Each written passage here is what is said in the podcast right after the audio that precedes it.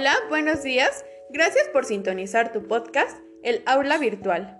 Hoy hablaremos sobre las técnicas para el análisis del desempeño, especialmente de rúbricas. Y para eso nos acompañan las expertas del tema, Natalia Jacqueline y Abigail Ixel. Sean ustedes bienvenidas.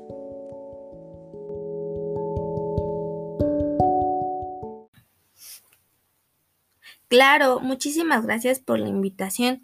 Como bien lo habías dicho, hoy hablaremos sobre la rúbrica, ya que este tema es muy importante para los docentes en formación, ya que será muy útil este instrumento para así valorar a sus alumnos. Eh, les hablaré sobre la finalidad que tiene la rúbrica ya que es un instrumento de evaluación con base en una serie de indicaciones que permite ubicar el grado de desarrollo de los conocimientos, habilidades y actitudes o valores en una escala determinada.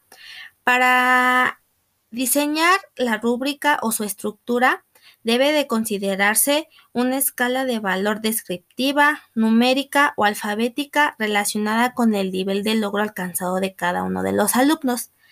Generalmente se presenta en una tabla que en el eje vertical incluye los aspectos a evaluar y en el horizontal los rangos de valoración.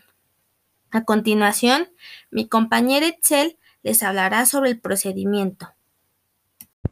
Gracias, Nati. Es muy cierto lo que comentas.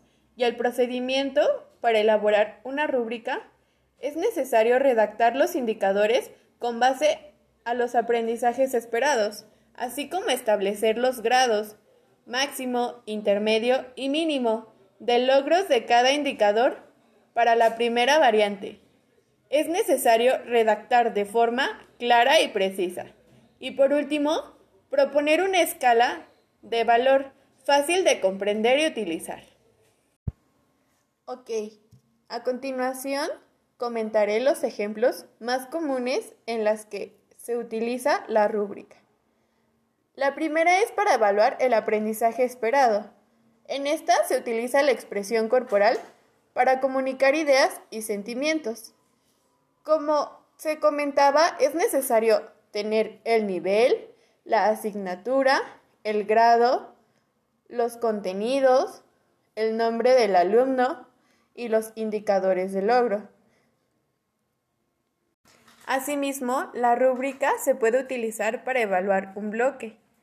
Tenemos que tomar en cuenta el nivel, la asignatura, el grado y el bloque, el manejo de la información, si fue satisfactorio, destacado, suficiente o insuficiente.